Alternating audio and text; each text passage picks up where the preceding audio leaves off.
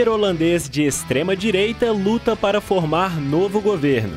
Luiz Caputo é escolhido como ministro da Economia da Argentina por Javier Milei. Ataque terrorista em Jerusalém mata três pessoas. Mundo fica 1,4 grau mais quente em 2023 e bate recorde, segundo a agência da ONU. Boa noite. O jornal PUC SG está no ar. Belo Horizonte está com céu nublado. Os termômetros marcam neste momento aqui no São Gabriel 24 graus. Gert Wilders, líder holandês, encontra dificuldades para formar novo governo. A reportagem é de Arthur Nunes. O político holandês da extrema-direita Gert Wilders disse nesta quarta-feira que formar um governo minoritário com ele como primeiro-ministro é uma possibilidade. A declaração acontece depois da vitória do seu partido, o Partido da Liberdade, na eleição da semana passada. A sigla conquistou o maior número de cadeiras no parlamento holandês, mas não obteve maioria. Os dois maiores partidos de direita com os quais Wilders esperava trabalhar disseram nesta quarta-feira que não estão dispostos a entrar em negociações de alianças com ele, deixando-o, por enquanto, sem caminho para formar um novo governo. Falando a jornalista após sua primeira reunião com o indicado para liderar a fase inicial das negociações, o Wilders disse que seria moderado nas discussões com potenciais parceiros e não descartou o cenário de um governo minoritário. O Partido Conservador VVD, do atual primeiro-ministro Mark Rutte, que já está em fim de mandato, repetiu na quarta que não se juntaria a um gabinete com Wilders. A justificativa seria a necessidade de manter a disciplina fiscal e a posição da Holanda em organizações internacionais como a OTAN e a União Europeia. No entanto, o VVD está disposto a oferecer apoio a Wilders em questões como a imigração. Peter Omzide, líder do partido de centro-direita Novo Contrato Social, também disse que não está pronto para iniciar negociações com Wilders, citando parte da plataforma do partido PVV que contradizem as proteções constitucionais holandesas sobre liberdade de religião. O partido PPV de Wilders obteve cerca de 24% dos votos e precisa de parceiros para formar alguma coligação. O maior partido de esquerda, o trabalhista Esquerda Verde, descartou completamente a possibilidade de trabalhar com Wilders. Escolhido como ministro da Economia da Argentina por Javier Milei, Luiz Caputo vai enfrentar uma inflação que alcança três dígitos. Informações na reportagem de Arthur Nunes. O presidente eleito Javier Milei definiu nesta quarta-feira um ministro da Economia. Luiz Caputo vai enfrentar uma inflação que alcança três dígitos em uma sociedade em que 40% dela está mergulhada na pobreza. Caputo é nome conhecido, uma figura que já embarcou no governo do ex-presidente Maurício Macri, de quem Milei recebeu apoio para faturar o segundo turno. Caputo é primo irmão de Nicolás Caputo, um empreiteiro que é um dos melhores amigos do ex-presidente Maurício Macri.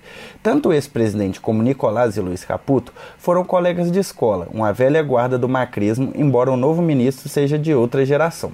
Durante o governo de Macri, entre 2015 e 2019, Caputo foi secretário de Finanças com a missão de estancar a forte desvalorização do peso frente ao dólar. Também foi ministro da Economia e depois, por apenas três meses, presidente do Banco Central.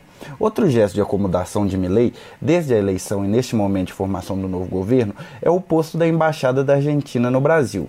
Daniel Scioli, ex-vice-presidente peronista no governo de Nestor Kirchner, ex-candidato presidencial do peronismo em 2015, que foi enviado como embaixador ao Brasil pelo também peronista presidente Alberto Fernandes, continuará como embaixador com Milley.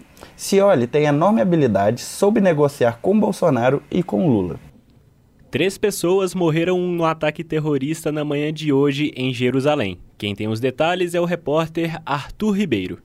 Um ataque a tiros deixou três pessoas mortas e outras seis feridas em Jerusalém, Israel, na manhã desta quinta-feira. O Hamas reivindicou autoria e disse que os autores do atentado faziam parte do Al-Qassam, o braço armado do grupo terrorista. Segundo a imprensa israelense, um homem e duas mulheres foram as vítimas do ataque que ocorreu no último dia de prorrogação da trégua entre Israel e Hamas. A polícia de Jerusalém afirmou que os terroristas armados com um rifle e uma pistola se aproximaram de um posto de controle entre a Cisjordânia e Israel e de lá dispararam contra os civis de um ponto de ônibus na entrada de Jerusalém.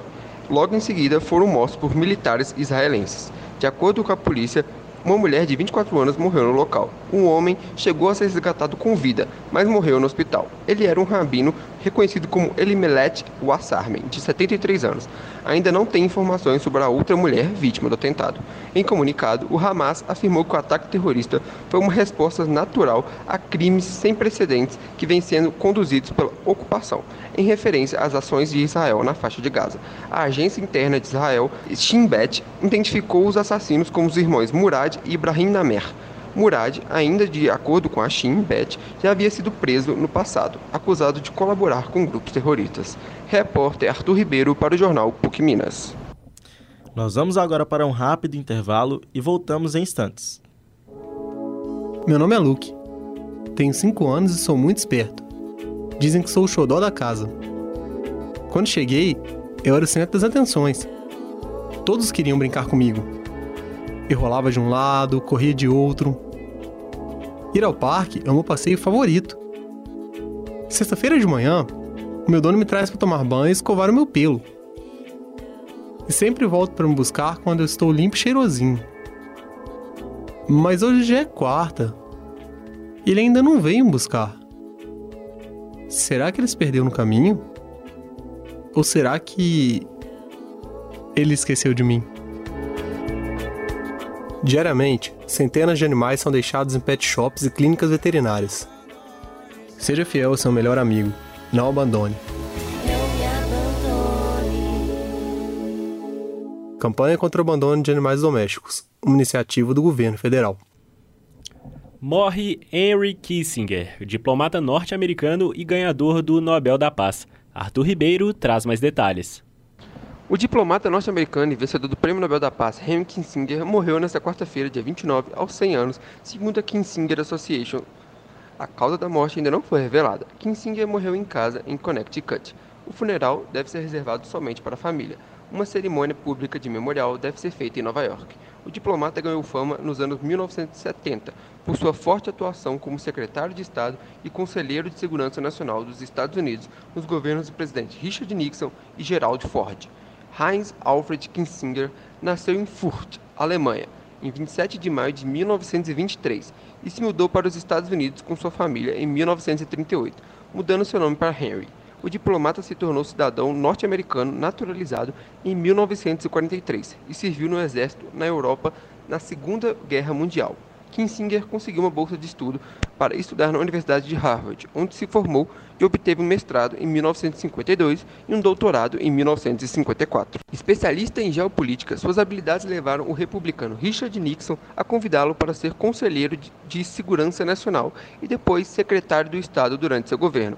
Durante sua vida, foi muito criticado por ser praticante da Realpolitik, um tipo de diplomacia que foca em alcançar objetivos práticos, em vez de promover ideais. A abordagem é criticada por ser considerada muitas vezes coercitiva e imoral.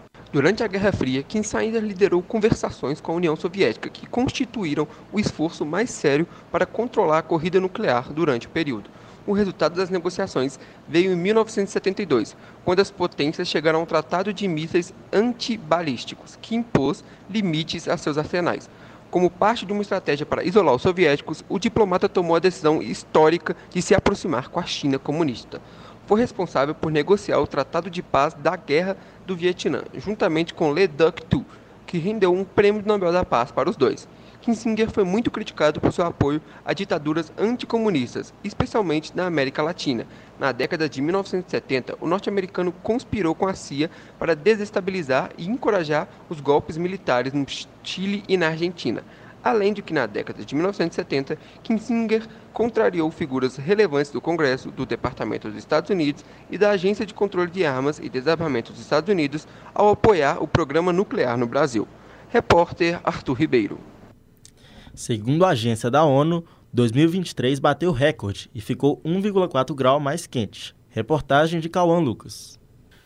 O relatório da Organização Meteorológica Mundial, a OMM, divulgado nesta quinta-feira, dia 30, revela um cenário assustador. Faltando um mês para o fim do ano de 2023, vai ficar 1,4 graus Celsius mais quente, resultado acima dos níveis pré-industriais, somando-se a uma cacofonia ensurdecedora de recordes climáticos. O relatório provisório da OMM sobre o estado do clima global confirma que 2023 será o ano mais quente já registrado por uma grande margem, substituindo o recordista anterior 2016, quando o mundo estava a cerca de 1,2 graus Celsius mais quente do que a média pré-industrial. Isso aumenta a urgência que os líderes mundiais enfrentam enquanto lutam para eliminar gradualmente os combustíveis fósseis na cúpula anual da Organização das Nações Unidas, a ONU, sobre o clima, a COP28, que começou nesta quinta-feira, dia 30, em Dubai. Os níveis de gases de efeito estufa estão em patamares recordes. As temperaturas globais estão em níveis recordes. O aumento do nível do mar é recorde. A baixa no gelo marinho na Antártica é recorde, disse o secretário-geral da OMM, Peterri Talas. A conclusão do relatório, no entanto, não significa que o mundo está prestes a ultrapassar o limite de aquecimento ao longo do prazo de 1,5 graus Celsius, que, segundo os cientistas, é o teto para evitar uma mudança climática catastrófica nos termos do Acordo de Paris de 2015. A mudança climática, impulsionada pela queima de combustíveis fósseis, combinada com o surgimento do padrão climático natural, o El Niño, no Pacífico Oriental, levou o mundo a um território de recordes neste ano. O próximo ano pode ser pior, disseram os cientistas, pois os impactos de El Niño provavelmente atingirão o pico e elevarão as temperaturas de 2024. E chegamos ao final do jornal PUC-SG. A apresentação é de Marco Túlio Amaral e Vitor Cordeiro. A produção é de Arthur Nunes, Arthur Ribeiro, Cauã Lucas, Marco Túlio Amaral e Vitor Cordeiro, todos alunos da disciplina Laboratório de Jornalismo em Áudio da PUC Minas. Trabalhos técnicos de Alexandre Morato e Júlia Sales. Coordenação de Getúlio, Neu... Getúlio Nuremberg. Perdão. Obrigado pela sua audiência e até a próxima.